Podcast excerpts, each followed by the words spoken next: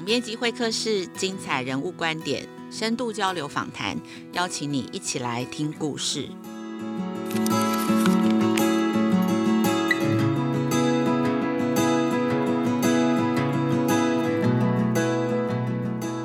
大家好，我是雅慧。五月十九日，全台湾的中小学都停课了。台湾的中小学教育最大一场的数位转型就这样开始了。那面对新的状况呢，有很多都需要学习的地方，大家都手忙脚乱的。今天的总编辑会客是，我们连线在美国麻州的老师 Masha 廖静基。去年三月，他的学校也仓皇的停课，原本只预备要停两周。但是没有想到，最后停了整整一年，直到今年的三月底才正式复课。玛莎廖金基，他目前在这所双语学校担任教学总监，是麻州州立大学双语课程与教学博士。在二零一二年离开台湾前，他在台北市的私立维格中小学担任幼儿园和小学的外语部主任，还有十五年的中英双语学校的课程规划、管理和教学的资历。一整年的停课经验，他有一些非常宝贵的过来人的建议，要给现在的台湾老师们。那首先，今天在现场，先请 Marsha 跟大家打个招呼。啊、呃，大家好，我我是 Marsha 啊、呃，很高兴今天能够在这里跟大家一起对谈哦。那 Marsha，你要不要先跟我们讲一下，就是你们去年是什么时候开始停课的，然后又什么时候才开始复课这样？所以啊，我们去年是在啊三月十五号那天停课的哦。那其实啊，我们是在星期五下午十二点开完行政会议，做了决定之后，两点公布消息，跟家长公布消息，三点学生就放学回家了。所以老师他们连跟孩子道别的机会都没有。然后本来大家都期望大概两个礼拜后就会回来，结果啊，因为啊一直延期延期，因为每一每一个每一段时间，大家都会想说啊，我们是不是下个礼拜就要回去了？结果。一演就演了一年，嗯，所以你们是今年的三月三月底，我们。对，我们今年的三月底先做啊混合式，就是 hybrid 隔周上课，所以会有一半的孩子是第一周来，另外一半的孩子是第二周来。那也有孩子是选择完全是 fully remote，就是完全在家上课哦。嗯、因为目前啊麻州的教育局他们是同意这个线上时数是有算在学校的学习的日程数里头哦。嗯、所以啊，所以目前很多家长他可能不放心啊健康状况，所以他们会选择在家上课。所以现在大概还有多少的学生是选择全部在家上课，还没有完全回学校？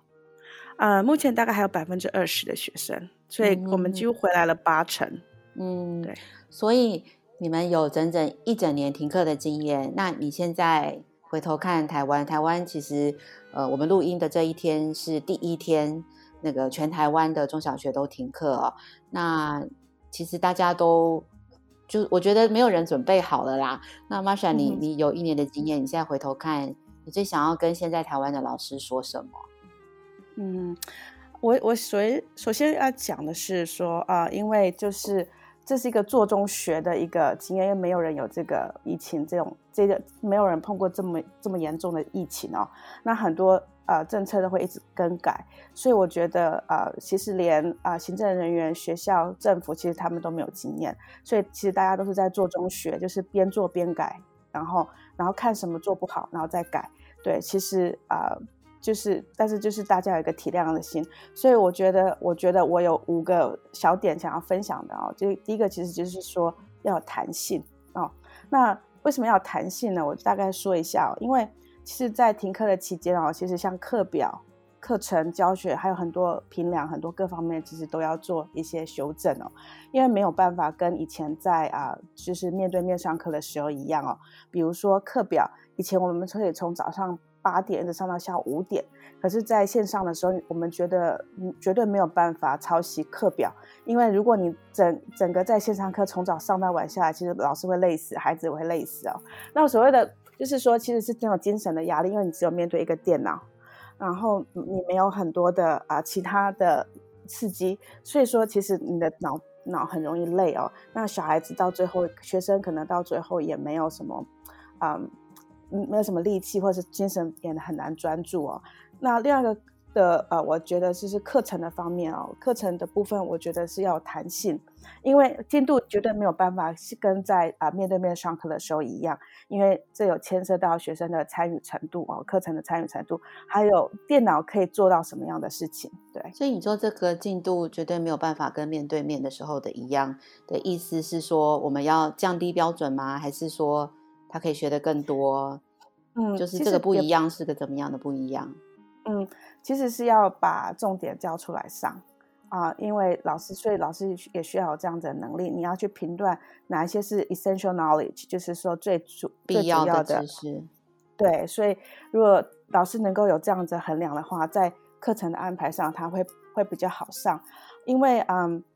大家都会觉得我就是要跟 in person 的时候一样哦，我要上的内容什么都要，但是其实真的是很难，因为第一个我。据我知道，像网络就是一个很大的问题，因为频宽或是呃网络比较慢，那很多孩子他参与的时候都都会有 lag 的情况。那其实很多时间老师都在等待，因为你要等待孩子回答问题，你在等待孩子准备好，所以每个动作其实他都会耽误一点时间。嗯，所以他的教学效率不可能像面对面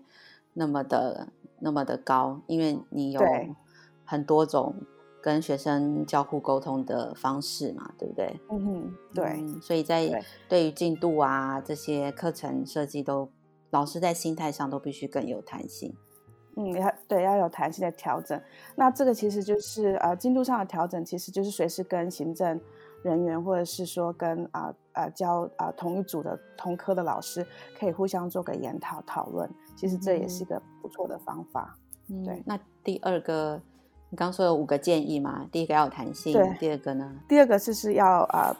有啊 be knowledgeable，就是要有一点啊、呃、要有知识哦。这个知识其实不是在你专业教学方面的知识哦，其实最重要这个知识应该是在怎么样认识你的学生啊啊、呃，知道他们的需求啊，因为在停课的时间，其实孩子他们也受到一个冲击，因为。仓皇的停课，孩子应该也是在心里面很多的问号哦。那孩子的成熟度跟他们呃所知道的呃内幕，他们可能不是那么的清楚，可然后他们只也可能会很恐慌，因为新闻很多，他们也可能很担心哦。那在学习上也是，因为突然间改变的模式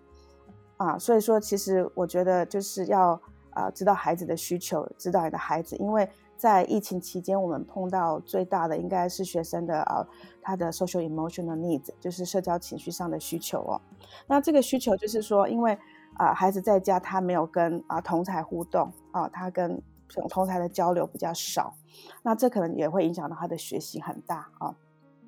那还有孩子的学习情况，你也要知道他的需求哦，因为我们有很多的学生，可能他是呃 underprivileged students，就是说他的家庭环境或者他的背景哦，可能需要呃很多的需求，譬如说他家可能没有电脑，或者是说他在语言上的学习不是这么的好，像我们有很多是叫做 EAL learners，就是他们是第二外语的学习者哦，那他们几乎在语言的方面就还啊、呃、就是没有办法跟母语一样，那这时候老师就需要了解。他们的需求，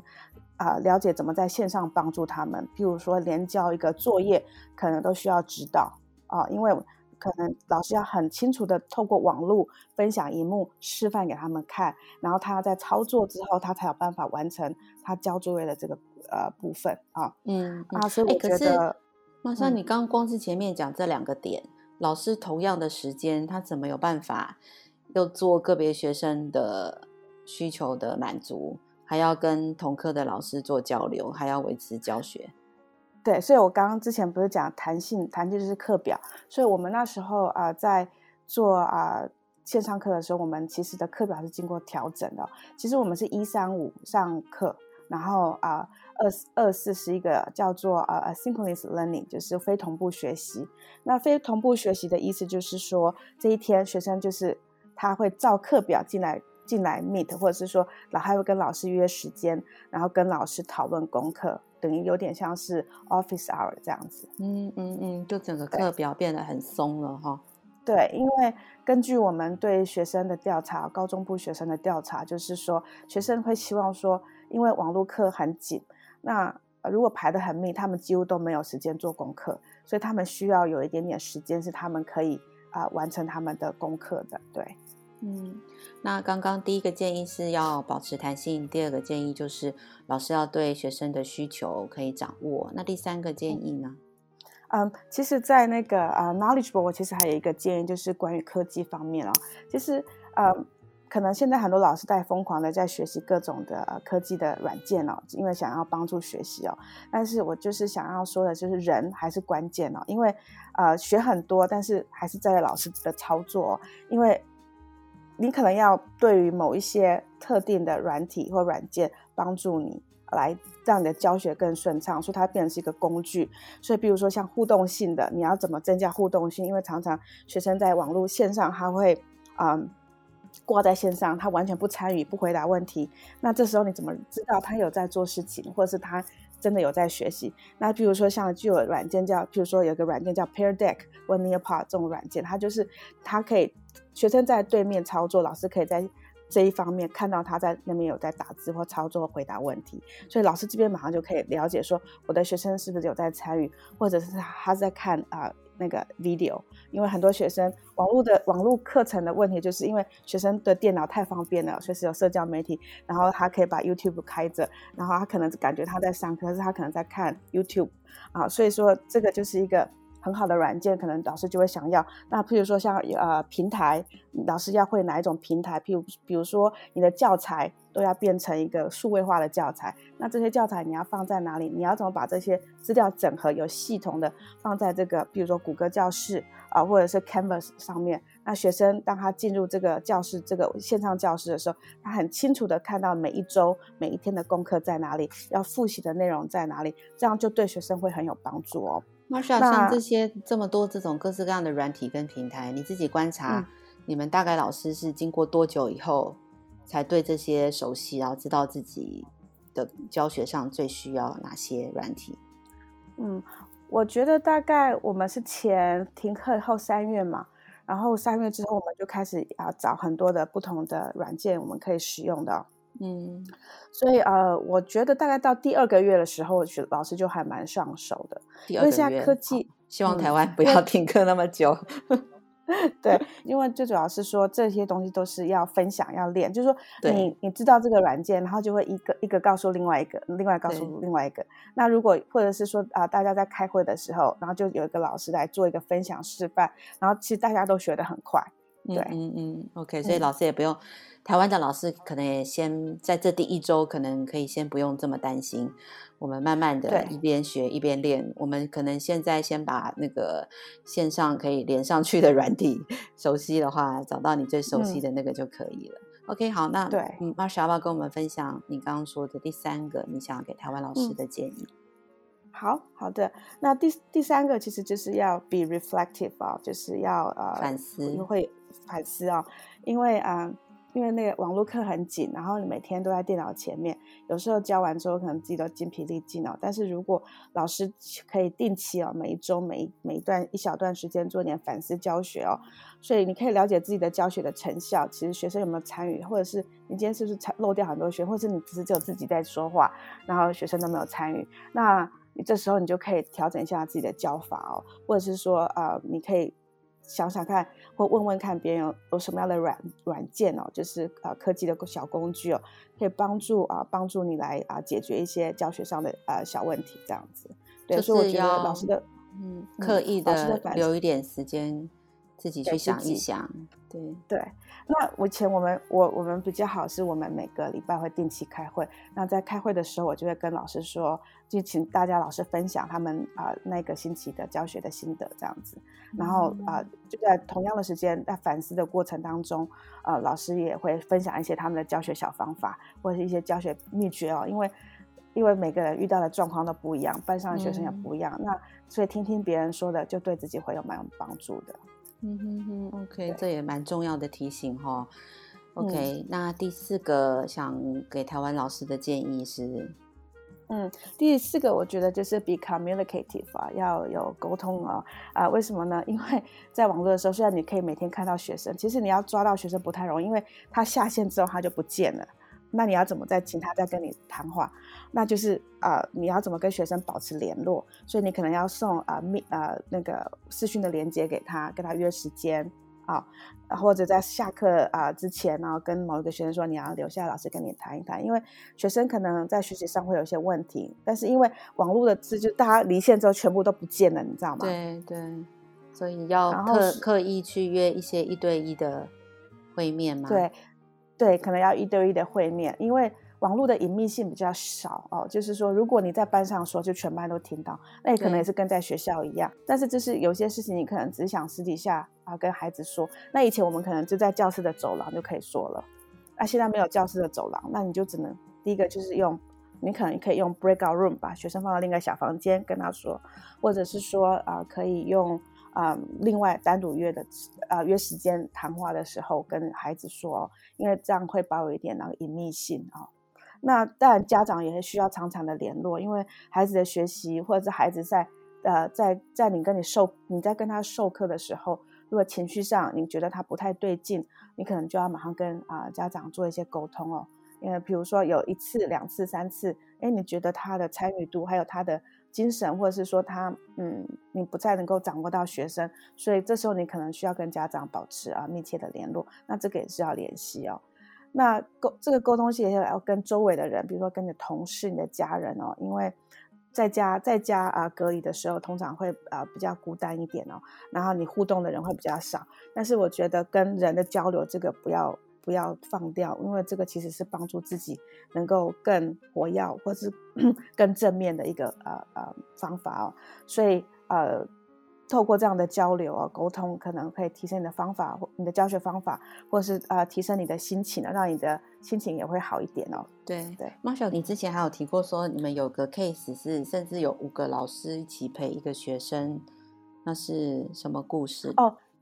哦，这个就是说，因为我们啊、学校会收一些，譬如说他是第二外语的学习者哦，或者是他是呃特教生，所以特教生可能他在学习上有一些障碍的哦。那所以有时候我们为了要帮一个孩子哦，因为可能有他的任课老师，还有他的啊 EO 老师，那可能还有一个行政人员，那可能还有就是啊、在辅导他的老师，所以我们就有好多个老师在一起，然后大家就是因为孩子在线上。因为是可能是新生，那个孩他是新生哦，他比较害羞，那他没有办法，他每天都是他的都会把摄影机关掉，然后他不太开他的摄影机，所以我们都不知道他会不会，可是他作业都没交，所以我们讲说，我们就会去呃根据问题的症结，不会去怪为什么孩子你没有交作，我们不会怪你今天没交作业，你啊、过了时间交，而是我们会去探讨说为什么他没有交作业，诶，他是不是在哪个地方需要帮忙？然后后来我们发现说，因为这个孩子他的英文。啊，他可能很多英文他没有办法到母语的程度，或者是说他的英文还很还很基本哦，所以很多的指令他是看不懂的，所以这时候你就要用不同的方式来告诉他，所以我们就示范，开就开着荧幕示范给他看，然后一步一步，然后我们还请了一个翻译哦，就是因为他是从泰国来的，所以我们请一个泰文的翻译的老师，然后我们可以就是五个人这样同步来教他怎么来学习。怎么样拍照？因为很多的功课是要录音、要拍照，这个可能很多学生不太熟悉，对不对？那这时候就需要有一有人带着他们慢慢的走，就是每一个步、每一个步骤都要跟他们带着他们做，然后他们等到他们看到你做，然后他们自己也练习操作，这时候他才有办法顺利成功，要把作业交出来这样子。嗯、所以很多东西其实都是需要一个时间，还有你老师的观察，嗯、然后你知道学生的需求。就是结合不同老师的专业跟观察，一起去想怎么样帮助这个学生可以学习这样子。对对。那最后一个，你还想给台湾老师的建议是？呃，最后就是说，就是 be well, be healthy，就是呃，因为因为大家其实受到疫情的冲击很大，每天面对呃繁重的工作压力、生活的压力，还有各个媒体啊、新闻啊、各个社会的讯息爆炸的压力哦，所以其实是我觉得老师你除了工作上的辛苦，其实心理承受的压力也很大，但是常常老师会忽略了自己。因为老师总是想把赶快把事情做好，把孩子照顾好。但是我希望老师们在照顾孩子、在照顾家庭的时候，也要照顾到自己哦。所以要注意自己啊身心的健康哦。比如说啊、每天的工作啊、外，可能有一小段是让自己放松的时间。这个放松时间其实很简单哦。这个可是这个这个 moment 可能是让你很 enjoy the moment，可能是你是跟同事聊个天，或者做个瑜伽，或者是去外去啊、外头散个步啊、哦，或者在自己在家里哦做一点小小的音乐的放松，就是你可以找到自己觉得做的这件事情可以让我心情很好的事情。我觉得这个也会给老师带来正面的能量哦。那我我都会叫这个叫放风时间啊，就是有时候你需要喘一口气的时间啊。真的，所以这五个建议要保持弹性，然后要有那个要对学生的需求跟数位科技这些的知识可以掌握，然后要记得留给自己反思的时间，然后要保持这个顺畅对学生、对老师、对家长的沟通，然后最后要照顾自己的身心健康。然后这是 Marsha 给呃停课一年的经验，现在希望可以呃回过头来给。台湾老师的一些很务实的建议。OK，好，那我后面还有一个问题，就是说，那针对那个特教生，你们是怎么协助他们？就是因为特教生原本他会需要比较多是一对一，呃，面对面的一些上课跟协助。不晓得 Marsha 的经验是？嗯，好，那特教生的话，因为我们在呃，我不，我我其实。有点忘记台湾特教的那个教育的情形哦，但是在美国的话，就是我们在学校都有很多特教的老师哦，我们嗯会有一个主要的特教老师，然后他可能会配一个 para，para 就是说协助某一个特别一对一协助某一个学生的一个老跟着他的老师哦。那我们的安排方式其实，因为我们的没有我们的课表是有经过调整的哦，那很多课就除了进进班，我们还是会有老师进到 me 的去帮助老师。都会看哪个孩子啊、有什么问题，也会帮助他们。但是我们会有安排一对一的时间。那每一个每一个特教生，我们都会有一个啊呃一一段的时间，可能每天他会有几个时间啊，会跟这个老特教老师在一起。那他们会做一对一的辅导，或者是做啊一个小组的辅导。那老师就要负责照他们上课的时间去配合他们的上课时间，然后帮他们做一些课业的辅导，这样子。嗯，所以特教老师跟特教生的沟通也还是透过，嗯、呃，也对，也只能透过远距跟视讯，要想办法透过这样子来、嗯、来教学引导，对不对？对，但是有时候就是因为啊、呃，学生他对于网络或是对信件的回复没有那么快，可能孩子都会忘记来上课哦，然后会啊、呃，可能或者是常常就掉线了。那啊、呃，所以老师都还要再找另外一个方式，都要有时候还是要干嘛？他们的手对电话，然后打电话提醒他们，所以今天要上课喽。对，所以那个老师特教老师跟学生的关系是非常的密切的。嗯，所以就是要想尽办法就是了，嗯、对不对？嗯，想尽办法。对，OK，玛莎，最后我很想请问，就是说，呃，经过一整年的这种远距上课啊，现在你们终于又回到学校了，你自己在这一年当中，你觉得最大的这个体会跟感受是什么？嗯，好，嗯，这个其实是我一个非常强大的感受。其实我在这一年当中体会最大，应该就是一个公民的精神哦，嗯。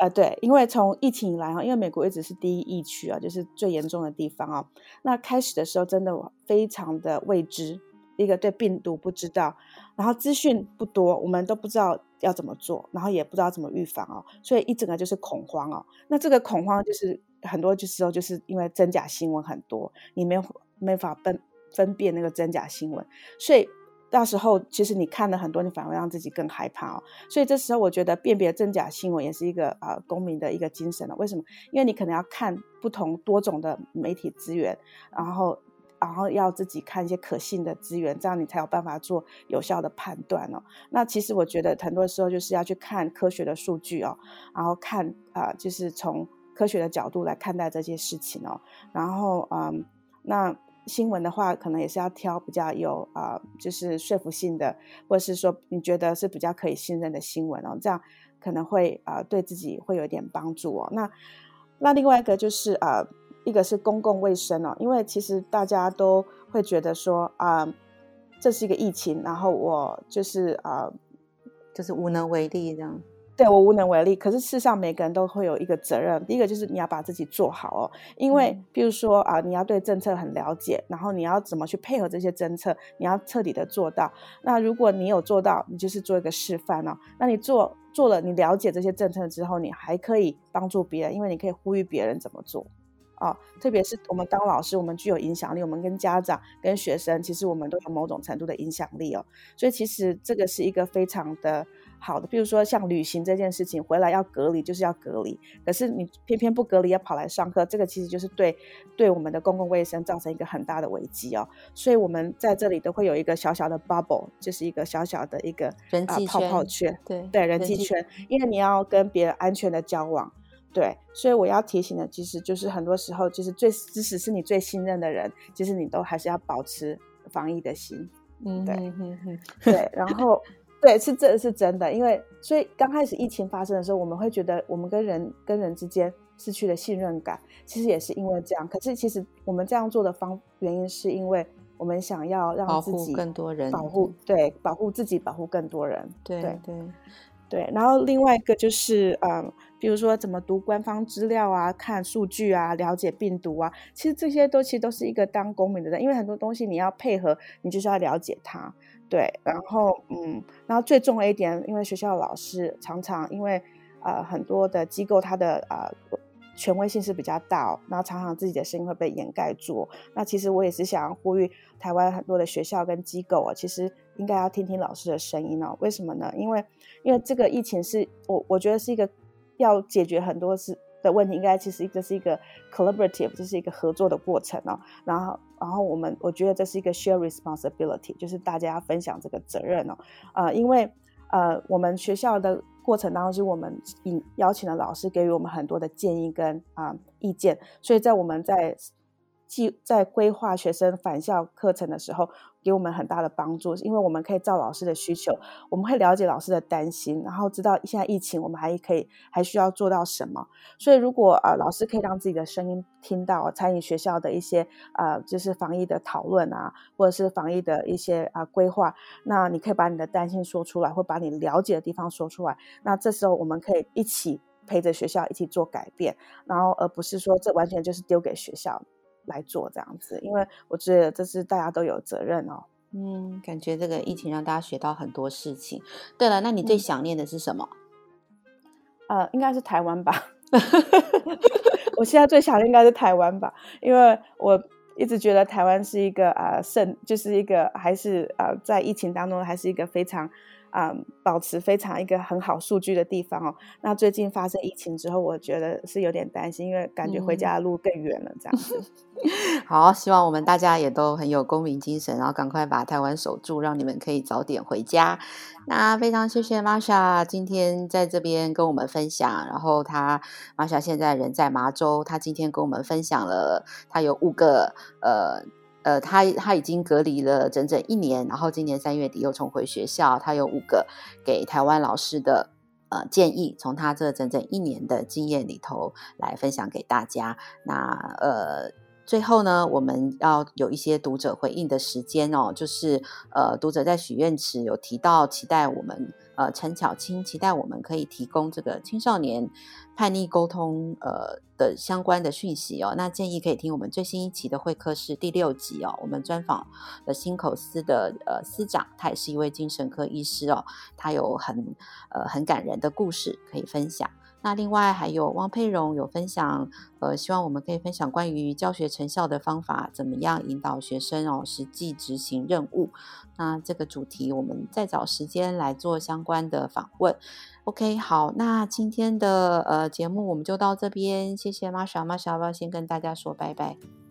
好，谢谢大家，很高兴跟大家聊天。再见。好，谢谢。那非常感谢大家今天收听总编辑会客室，我是雅慧，亲子天下的 Podcast，每周二谈教育，每周四聊生活，欢迎关心孩子教育教养的你订阅收听。那请在 Apple Podcast 给我们五星评价，你想要听什么节目，也欢迎大家来许愿池给我们回馈。我们下次见。